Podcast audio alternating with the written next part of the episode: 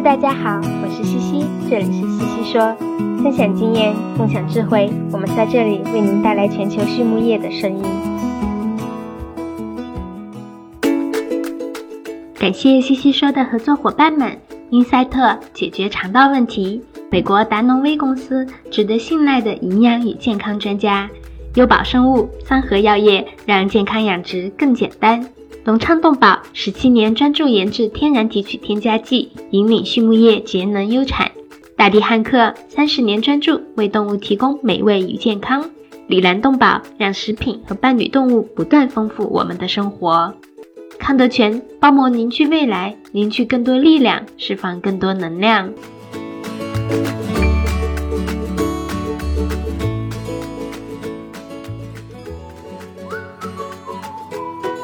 李兰动宝一家全球动物保健公司，通过提供创新型产品、专业知识和卓越服务，以预防和治疗食品和伴侣动物的疾病，为养殖户、宠物主、兽医、利益相关者和整个社会创造价值。凭借在动物健康近七十年的实践和传承，以及让食品和伴侣动物不断丰富我们生活的企业愿景，Alanco。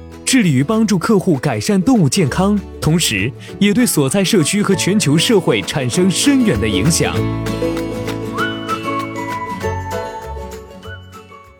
Hello, everyone. I'm Laura Greiner, your host for today's SwineNet podcast. And with me today, I have Dr. Antonio Velarde, who is with the Institute for Food and Agricultural Research and Technology in Spain. Dr. Velarde, how are you today? Fine, and very happy to be here with you. I'm very happy to have you on as well. Um, some of our audience may not be very familiar with you, and before we jump into the topic at hand, would you give a little bit of a background about yourself?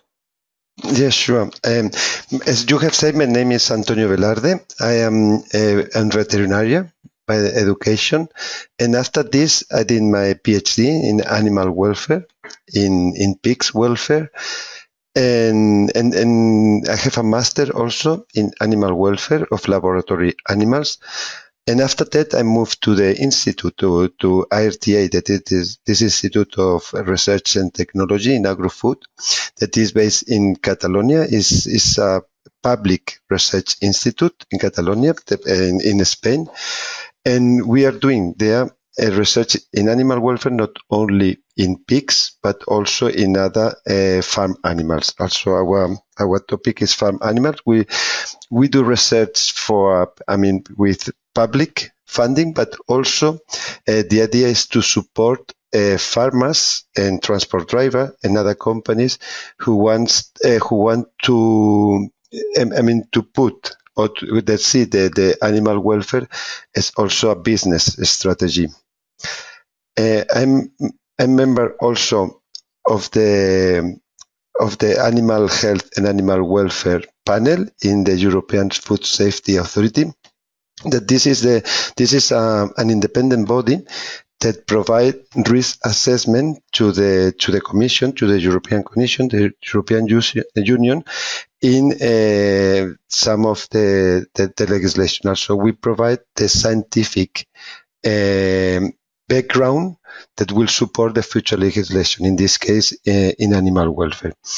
And I'm also a member of the European um, European Reference Center of Poultry and other small farm animals. That this uh, reference center also support the, the, the, commission and all the competent authorities all in the different in the 27 member states of the European Union um, for the implementation, we provide uh, scientific and technical support for the implementation of the um, of the legislation for the official controls and other business that they may have. Mm-hmm. Wonderful. Well, thank you for that introduction, and and I think just through your description of what you're currently doing, the audience might kind of gather that we're going to talk about welfare today. And so I really want to just start with just that term. What does welfare mean to you? So when you hear the word welfare, what what comes to mind? Yes, yes. Uh, welfare. I mean, um, we can consider um, how the animal uh, stay in the in the surrounding. I mean, how they can they can cope with the different challenge that they may face from birth until slaughter. I mean, this means on the farm during transport and the slaughtering. And from a scientific point of view, I mean, we provide the, the, the, the how to assess this welfare scientifically will be, be the best uh, recommendations to improve this welfare. But I mean, from our side, we don't uh, suggest which level of welfare. I mean, this is more the legislative part, uh, the, the, who, who will put the, the, according to the society, to the economical aspect, they will uh, set up the level of welfare. I mean, we provide the knowledge and the background to have this from a scientific point of view. Okay. Yeah. And I think that you, you bring up a good point. Um, here in the United States, we do a lot of welfare audits, and those can be done by the producer, um, by somebody external, or through uh, some of our companies, our third party external companies who do it from a harvesting perspective so that the, the packer knows exactly where those pigs are coming from and that they have passed certain audits. Um, and I think that's interesting when we look at audits. What we do is we walk the barn and we we look for the basics. We look for lame animals, sores, um, spacing, and and those types of things. And so but when you're talking about welfare, I hear something a little bit different. I hear something more on behavior. And so, how do we take the what we're doing with audits and move that into more of what the animal's actually perceiving? Mm-hmm. Yes, I mean, um, behavior, for example, is an important part of the welfare, but it's not all of them. I mean, when you talk about animal welfare, I mean, this is a multidisciplinary uh, element. It's not only one measure. I mean, you have to to to assess the different parts or the different elements of the animal welfare. I mean, for example, in the in the European project, we we uh, welfare quality we tried to identify these criteria, these principles of the animal welfare. Also, and we established that there is four main principles that com- that contains the, the animal welfare. This is uh, good feeding, good housing, up, uh, good health and appropriate behavior. And, and you have, you need to have measure for all these four principles. I mean, if the animal uh, is experiencing prolonged hunger, prolonged thirst, they have ease of movement, they, they, they can, they, they are healthy and also the behavior. Normally farmers, uh, the three first principles, I mean, uh, good feeding, good housing, and good health, it's clear for them. And sometimes the challenge is to show that appropriate behavior is also an important element of the animal welfare. But the idea to have a comprehensive animal welfare assessment, you, only behavior is not enough. You have also to assess the other aspects of the animal welfare. Mm-hmm. Yes, I think you bring up a good point with the four principles of health, housing, um, feeding and behavior. So, one of the things I, I kind of want to get back to is that behavior. So, how do we look at animal based indicators for welfare? What are some key measurements that we should be looking for? I mean, uh, animals uh, like us are, I mean, at least the animals that, that, that we are producing and, and pigs, they are social animals. Also, also, so many years of domestication, they have they still have some behavioral needs that has not been disappeared also being in the in in the in the barns or, or somewhere also they still need to have a hierarchy they need, also need to explore for food also having the food there also they spend a lot of time uh, exploring doing foraging behavior also these elements uh, should be measured. I mean, the social.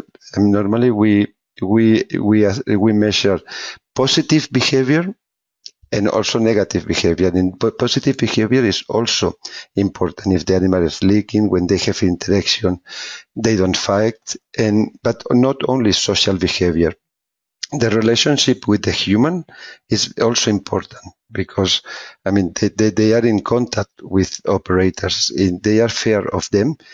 The, the, the, that will be detrimental also for the for the welfare. Also, the human-animal relationship is also an important aspect. And another important aspect is the other behavior that they are doing. As I tell you, the, the exploring behavior, uh, some stereotypes that may be consequence of the inability of the animal to cope with the, the environment, there's also important aspect to have into consideration. Mm-hmm. Yeah, and I, I, think you bring uh, that up as an interesting point, um, particularly the human animal interaction. That piece is something that when I walk into a production barn, I look for. If I walk down an alleyway, I want to see pigs coming up to the gates trying to, you know, maybe chew on my pants, but just to at least have that interaction. And I always tell people I'm working with that's the indication that people are getting in the pens and they are really focused on welfare, right? They're they're in the pens, they're walking around with the pigs and they're comfortable. So I think you bring up a very good point that sometimes we forget to think about that when we're maybe doing an audit. You know, we're focused on more of the physical aspects. Do we see impacts of the negative social, the scratches on the body, the tail bites, etc. But maybe we don't look at some of the more positive um, interactions that we could see. Um, yes, I think I think you are right. I mean, this is a very important point because nowadays the interaction with the animals is less because they have automatic feeders, drinkers. Maybe we go to the barn once or twice a day to see if they are okay. But most of the interaction, they are negative interaction when they are vaccinated or, or when you have to separate. And and this has not also a negative impact of the animal welfare, but also on economics. I mean, there's a lot of studies showing that animals with fear, that it induce chronic stress, they grow less and they produce also less. Also, it's not only the importance of the good human-animal relationship is not only important from the animal welfare perspective, but also from economics perspective. Also, spend some time with the animals and just going there in a good mood is also very good for the for the for the animals and especially for the pigs they are very curious animals and and they learn and they know how was the the the, the last interaction with the with the operator with the people who are working with them mm-hmm. Yeah, and that curiosity brings me to a, another question, or, or kind of the next step of, of our questions, and and it really comes down to you know also that social interaction with each other and some of their other behaviors, but we see it in our barns here in the United States that sometimes we get tail biting. And um, of course, that comes with pigs being curious and, and chewing on whatever they might find in their environment. But we also know it can come with stress. And so here in the United States, we tend to dock the tails of the pigs. Um, but you have a different viewpoint that we don't necessarily need to dock those tails. And so I'd be interested in hearing what you have to say about tail biting and what we can do to manage that better. Yes, I mean the, here here is in some parts is very similar. I mean, tail biting is a difficult uh, uh, topic I mean, and and it's very challenging. I mean, here also uh, the, the legislation says nowadays that there is uh, is is prohibited to to to tail dock in a routine manner. I mean, in most of the countries, they are they are, they are, they are tailed routinely because I mean, when there's an outbreak of tail biting, it's very also serious and impair animal welfare. But here, what is curious that there are some countries uh, like Sweden or Finland that they have banned uh, tail docking uh, for a long time, and they don't have really a problem of uh, tail biting. I mean, th- this is not a ma- major issue.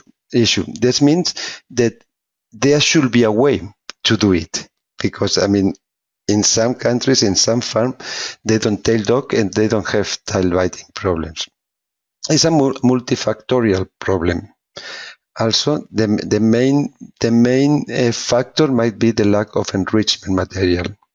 as I told you, the, the, the, the pigs, they need to spend many hours, maybe six, six hours, uh, exploring. I mean, exploring the, the barn, exploring the enrichment material they, they have. If they don't have this enrichment material, or this enrichment material is not effective, is not suitable for the routing, for the exploring, they will redirect it, this behavior to other material or other things that they have near. And one of these is the tail of the neighbor. Also, it's not an aggressive behavior. It's an, a behavior that shows you that there is a, a, a behavioral problem. And most often is the lack of effective or suitable enrichment material. There is other factors like if the nutrition is not is not um, they doesn't like the the, the, the, the feed or because they have not uh, the, all the nutrients they need they will continue looking for more food and if they don't have this enrichment material they will they will they will redirect this i mean if there is some health issue respiratory there might be also a correlation and be there is some animals also that they are professional tail biters and and they will also um, here we are challenging also this but i think now because there is a way to do and it has been demonstrated in some farm that they can work uh, with entire tails I think it's is a decision in the in the future to be more strict with the with the, the with the tail docking. So that I think that's interesting, and and certainly we have similar conversations here about is it the feed, is it ventilation in the facility, or is the air not correct? Um, but one of the big things we talk about here is stocking density and how stocking density can influence um, tail biting. And so my question back to you is in these groups that are that are able to leave the tails intact and are not having tail biting issues, where are they stocking those pigs? Can you provide me with a, a stocking density number? I mean, uh, I mean, a stocking density number is is also very very very challenging because I mean it's I mean they need they need also enough space uh, to work. I mean, if they cannot work, they cannot explore. Also, they need. I mean, what is important is to have enough space and and and, and also to have differentiated the what is the the dirty area with the clean area with this uh, enrichment material. But I think you are absolutely right. I mean, reducing the space, I mean, increasing the space allowance per peak, reduce also the the the tail the tail biting. I, I think here now uh, the current legislation that for sure it will in- increase now is less than one square meter for a slaughter pig. I mean, in the weight of the slaughter pigs, and and this this should be increased not only for the for the exploration, but also they need space to rest and the animals when they rest will depend also of the weather conditions. When they are hot they they they lie in lateral position and they will need much more than one meter for sure.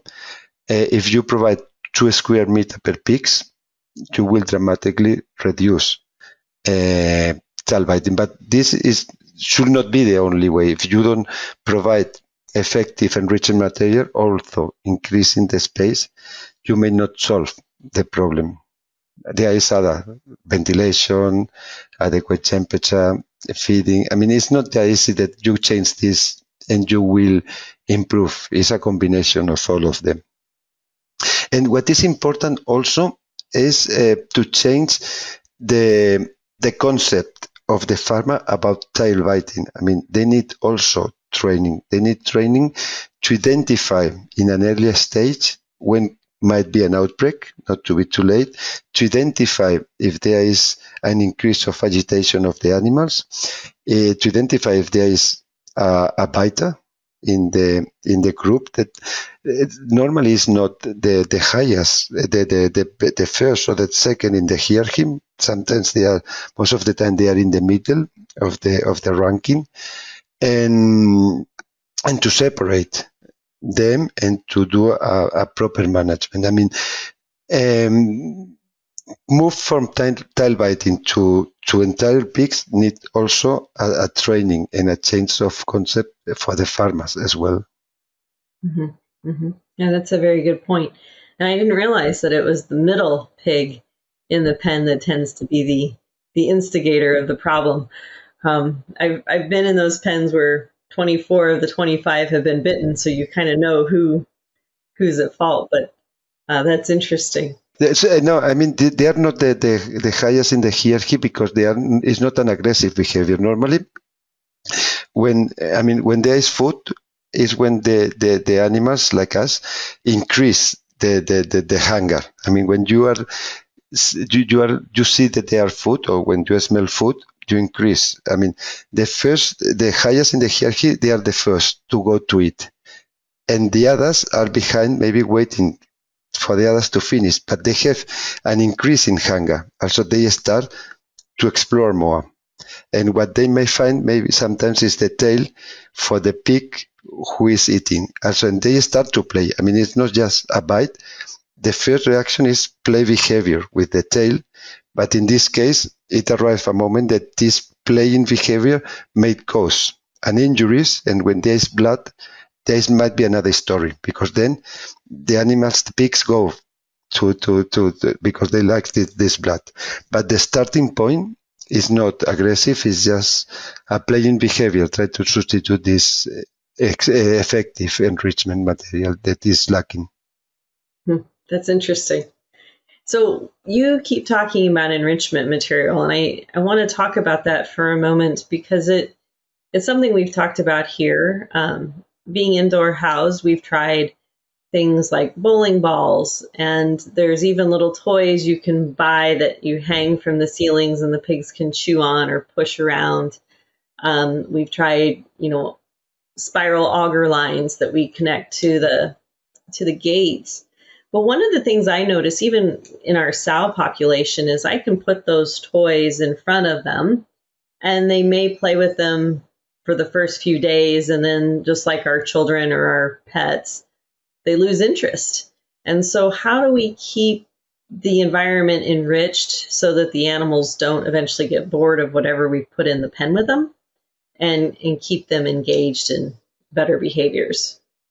Yes, um, and this is also very challenging. I have talked always about effective enrichment material or suitable because not all the enrich, not all uh, fit I mean, and when we when we are thinking about which are the best enrichment material, we have to think about what is the function of this material. Also, there is to explore. Normally, animals when they explore is on the floor, on the ground. Also, if you put something hanging, they may go for curiosity, but it's not fulfilling the the, the, the, the correct behavior. Also, what they are looking is from something that is destructible. They can play and they can change form it. That if this this material have some odor of some smell uh, or can be injured, I mean we have to think about what should be the the function of this material and what's the quality. I mean balls or chains. I mean, they are very, very rigid. I mean, they cannot be deformated. They don't give in any information to the pigs about the smell. I mean, they can, they are no substitutes of this, what they are looking that is for, for food. I mean, the, the golden standard of enrichment material is for sure the straw. But straw, I mean, I agree that it cannot be introduced in all the, the, the, the, the farms, in all the barns, because like in Spain, I mean, most of them, they are slatted floor. And in the slatted, you may have problems with the, with the manure afterwards.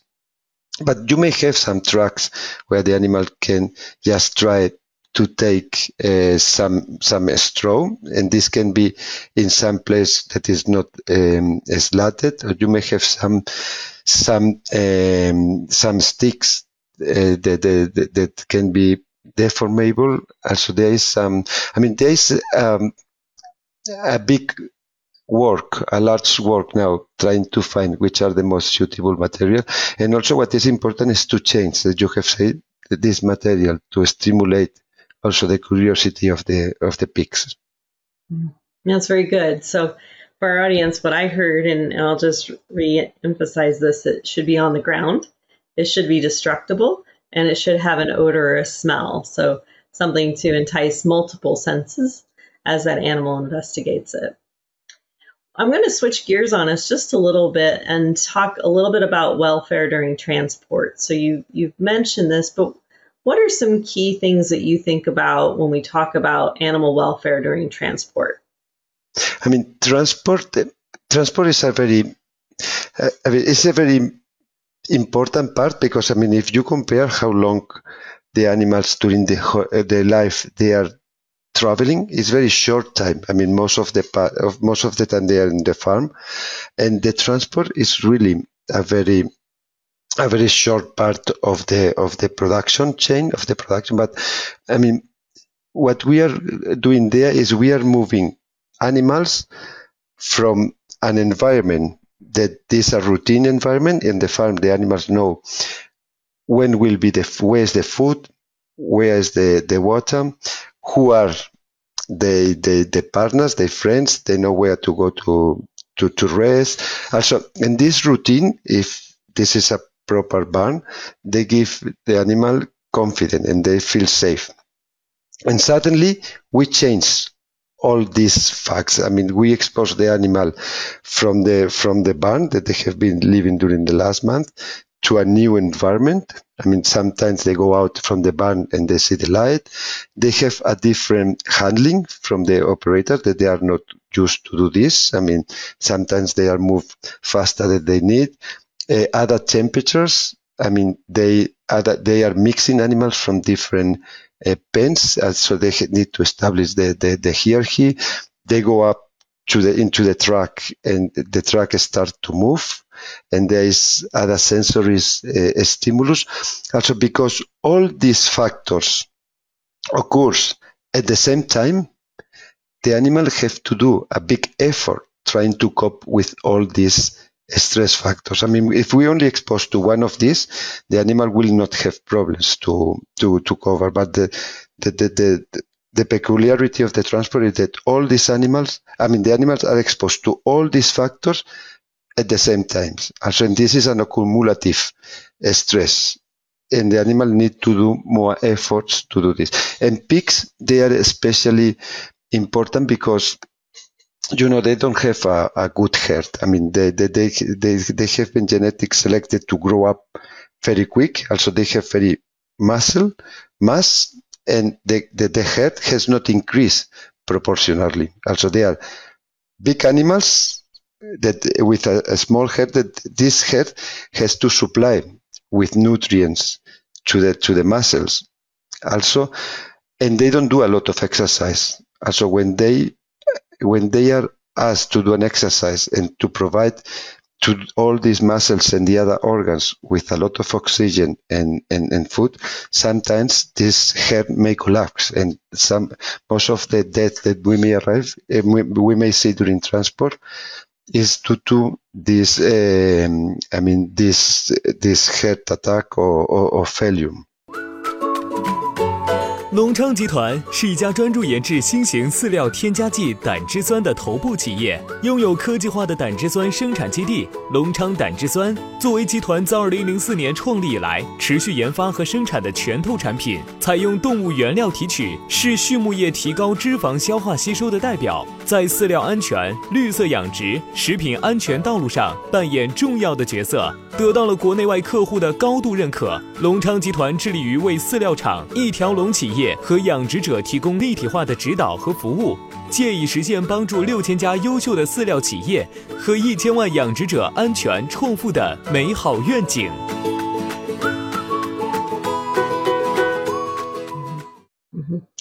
Yeah, so that's interesting. You're talking about how our animals don't really exercise much, and so when we do move them and we, we subject them to the stress, they don't have necessarily the appropriate blood flow to the necessary organs and then they they will stress and that's how we would end up with our dead on arrivals at the the harvest facility so what recommendations do you have for our handlers as they're working on loading pigs onto a truck or even our transport drivers are there any specific recommendations that, that you encourage them to do today I mean, yes. I mean, there's some recommendations. I mean, we we know that we cannot remove these uh, factors. I mean, because animals to go to the slaughter, they have to be taken out from the barn. They have to go to the to the to the into the lorry. They have to be handling by other people. But we cannot remove this stress factor. But what we can do is, if know which are these factors, to reduce the severity of these factors. I mean, the first recommendation will be that not all animals are fit for transport. Animals they are severely with prolapse. I mean, these animals have more probability to die or to have welfare consequence in the transport. So a good selection of the animals and the assessment for fitness for transport, I think, is crucial.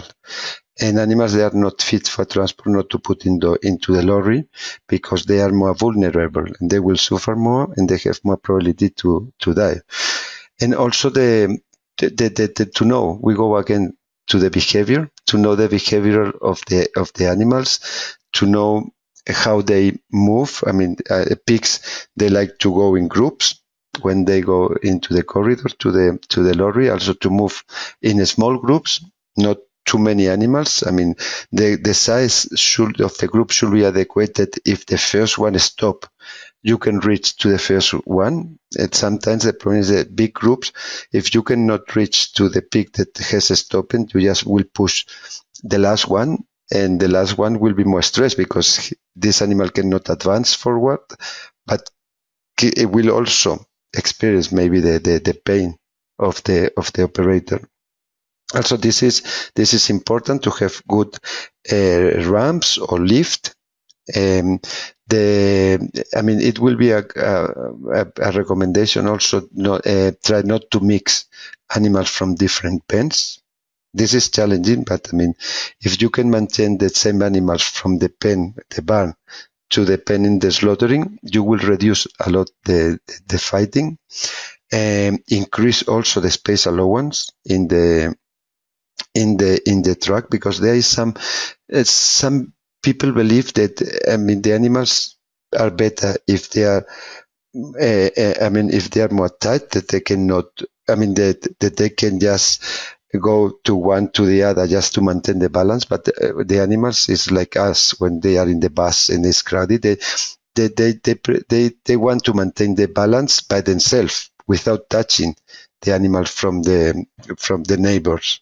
Also, this is this is important to to have appropriate um, appropriate space allowance in the in the truck just to reduce uh, or to avoid the slippery floor that the animal can slip or falls to have a, a good Uh, transport by the motorway without this curve and and also I mean it, the time the animal will be in the truck it will be a stress moment. Also try to reduce as much as possible the duration of the of the of the transport. I mean if the, the animals are going to the slaughtering better to go to the closest slaughter than not to transport for a longer time and and also heat stress is very important for the for the pigs. They are very very sensible to to heat stress because they cannot sweat.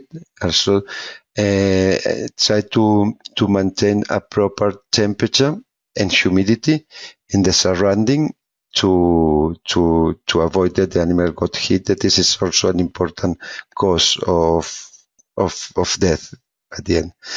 So the, the idea is to identify these factors and how you can reduce the severity of these factors to make the, the transport better or more achievable for the animals. Mm-hmm. Yeah, that's very good. Well, I kind of see that our time is running out here, and I probably could talk to you for multiple hours yet on different welfare aspects. And I have a lot of questions too about some things that you know what what might be happening in Europe in terms of welfare, and and that might be another whole podcast at some point. Um, yes. But as we as we wrap up today, I really want to just take a few moments and ask you some questions that that we typically ask all of our speakers. Uh, the first one that that I would like to ask you is: uh, Do you have a swine resource that you would recommend to our audience? Yes, do you mean that uh, any any link or any website that we uh, I can recommend? I think all this information or all that we have discussed, uh, if I mean if the audience is more interested in knowing the details, because I mean it, it has been just a, a short nut, a short nut, some flavor. I mean they can they can they can go to the EFSA website all the reports. I mean, it has been recently last last month. It has been published um, a report about animal uh, pig welfare on farm. That it will be the the scientific base for the future legislation. Uh, it will be also published um, uh, uh, the the transport, the welfare and transport of pigs, and also there is the welfare of slaughter, and also the welfare for on farm killing and all these details and the scientific background of all these um, th- these points that we have discussed today, they can find more there. Also, if they are interested about um, the welfare assessment and all these animal-based indicators that we have talked uh, in the beginning of the of the of the of the talk, um, they can go to the to the welfare quality website and also the, the AWIN. There was two European projects that the, the aim was to identify uh, animal-based measures. I mean, valid and repeatable animal-based measure. There is also the animal welfare uh, webpage that is um, a welfare uh, uh, from a, a, certification in animal welfare for pigs that is based in, in mainly in animal-based measures. Perfect. Yes, and, and for the audience who's not familiar with EFSA, that just stands for European Food Safety Authority. And so that would be a website. And so we can work on providing those couple of those links um, in the podcast material for, for people that are interested. And the next question I would like to ask is what about something that you're reading today that's not related to pigs that, that you think our audience would enjoy? Yes, I, have here the book that is a book about thinking fast and slow. That is um, that is is uh, the author is Daniel uh, Kahneman. That is a, a winner of the Nobel Prize in Economics, and it's a very interesting book because they he explains the difference between fast thinking and slow thinking. I mean, this happen all every time in our life that we have to to take a decision. And sometimes you take it very fast by intuition and other times you have more times and, and you do it in a slowly way processing all the all the advantage and, and, and disadvantage i mean the last uh, way of thinking the slow thinking is more energy consuming and sometimes our brain is lazy to do this exercise and that the brain tends to go to the fast thinking but not always is the, the, the, the good option this one. And, and it's very interesting. The author put some examples that are very very illustrative. I will recommend this book if you have time to read it. That sounds very interesting the the last question I have for you is if you can think of somebody in your life that you view as successful, what's a trait that they possess that you think has allowed them to be successful? I have many people in my life that I can have as a mirror to be successful. I mean, a professional, um, the people who, I mean, the, my, prefer, my directors of the PhD who teach me and to give this enthusiasm for the animal welfare. And it was a time that animal welfare was not, I mean, very common or very, very popular in, in the, the, the vet uh, degree. Also, they put me this, this uh, curiosity to explore this and, and also the family who give me the, the, the stability, not the professional, but the other and and and also the, the the friends that we have enjoyed and also been for a long time friends and maybe we don't see each other very often now. I mean they are still there being my friends. I mean I think there are many people I'm lucky to to have met a lot of people that I can say they are success. Mm-hmm. Oh, very good. Well, again, we do want to thank you for your time today. It was greatly appreciated, and we certainly learned a lot. And for our audience, again, this is just um, a reminder that this is Dr. Antonio Velarde, who is with the uh, IRTA, or the Institute for Food and Agricultural Research and Technology in Spain. Thank you, Dr. Velarde, for your time today. Thank you very much.